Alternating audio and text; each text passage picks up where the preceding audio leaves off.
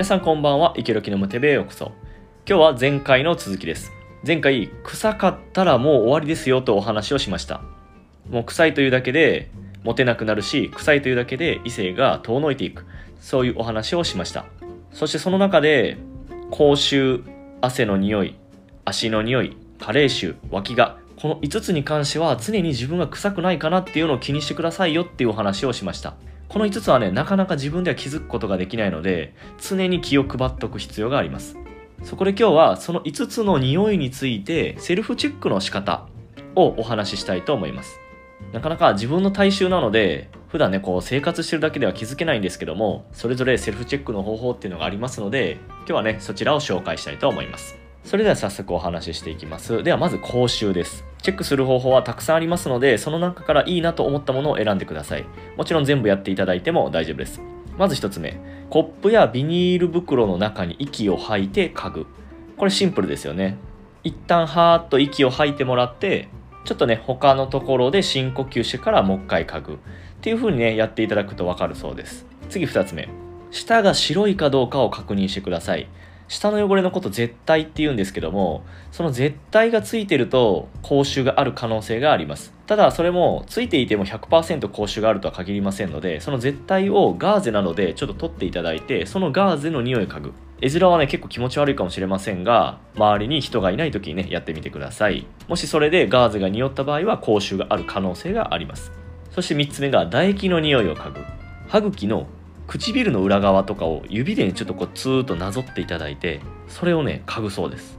そうすると唾液の匂いっていうのが分かりますので唾液がもし臭ければ口臭がある可能性があります。続いて虫歯があるかどうかも確認してください。虫歯が口臭の原因になるっていうのはこれはあの有名な話ですので自分が虫歯ほっといていないかなとか思い返してみてください。まあ口臭云々の前にまあ、一大人として一モテたい大人として虫歯とかはね必ず直した方がいいですので相手に虫歯あったらちょっと嫌ですよね。これはね口臭に関係なく虫歯っていうのは直していった方がいいと思います。虫歯は口臭の原因になる可能性があります。そして最後6個目なんですけども手の甲を舐めます。手の甲を舐めて少しその唾液を乾かします。そして乾かしたところを嗅ぐ。という方法で口臭がわかります。ただ多分この方法をするとほとんどの人がねあの臭くなるような気がするんですけども一応これもねチェックの方法としてあります。さあまずこれがね口臭ですね。口臭だけでえらい尺を取ってしまいましたが続いてねどんどんいきたいと思います。では続いて汗臭さ。まあ体臭ですね。体臭の確認の仕方セルフチェックの仕方を紹介します。1つ目。入浴前に服を脱ぎますよね。その服をビニール袋の中に入れます。スーパーの袋でいいと思います。そして口を縛ってそのままお風呂に入ってください。で、上がった後にその中の匂いを嗅ぎます。もし体臭がある場合はそこで匂う可能性があります。これが1つ目。そして2つ目はダイレクトに脇の匂いを嗅いでください。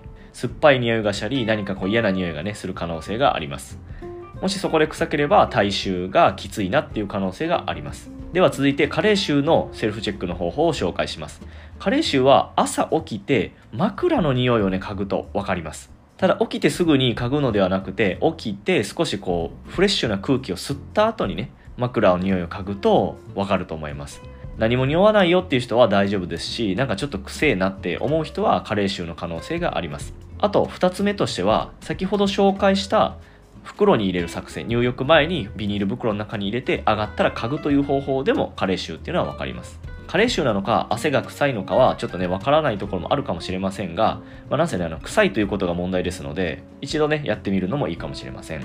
では続いて脇がのセルフチェックの紹介です。これ結構有名なものがたくさんあるんですけどもまず1つ目。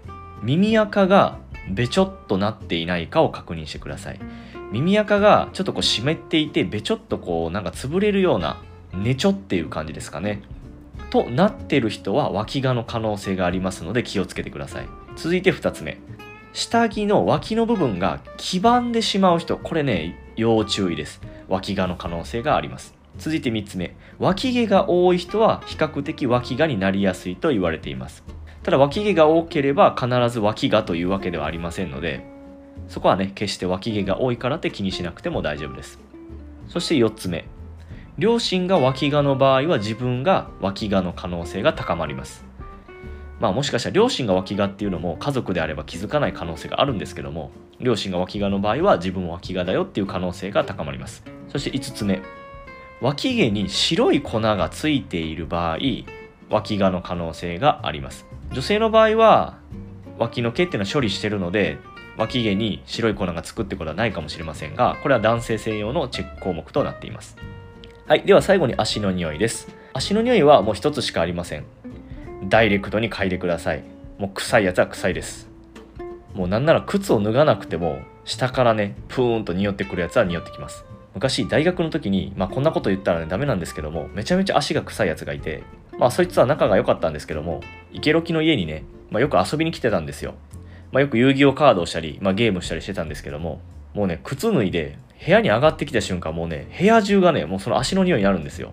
あれ強烈ですよね。もうね、デュエルとかって言って、遊戯王やるんですけども、もうなんかデュエルしながら、やっぱ足の匂いがずっと気になるみたいな。なかなかね、ゲームにも集中できないっていうぐらい、まあ、臭いやつがいました。まあ、やっぱね、足が臭いってだけで、まあ、かなりマイナスポイントですよね。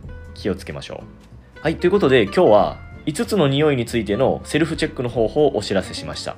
前回も言ったんですが臭いというだけでもう本当にねモテなくなってしまいますので自分は大丈夫とね思わないでくださいこれが一番怖いんですよ。自分はそんなこと関係ねえやとか自分は大丈夫って本当に思わないでください。匂いっていうのは自分ではなかなか気づくことができません。足の匂いとかはねわかるんですけども加齢臭とか脇がとかあと口臭とかねやっぱね気づきにくいです。そして男性でも女性でも気づかぬまま生活している人っていうのはたくさんいます。さあそこのあなた。本当に自分の匂いは大丈夫でしょうか？もう一度今日のセルフチェックを聞いていろいろとね試したり確認したりねしてみてください。ゾッとする結果がね待っているかもしれません。はいということで今日は5つの匂いのセルフチェックの方法をお知らせしました。他にもねこんないい方法があるよという方がいればねまたお知らせいただけたらと思います。まあそしてね、まあ、最後に元も子もないことを言うんですけども実は一番いいのは家族に言ってもらったり友達に言ってもらうっていうのが、まあ、実は一番いいんですけどね。他人に嗅いでもらうっていうのが100%確かな情報なので勇気を持って友達に聞いてみるのはありです。もう絶対怒らないからもう絶対恨まないから正直に言ってね俺って臭いとか言って私って臭いとか言ってちょっと聞いてみてもいいかもしれません。親友ならしっかりと答えてくれるしその後も仲良く過ごせると思いますのでそういう方法もねありかなとは思います。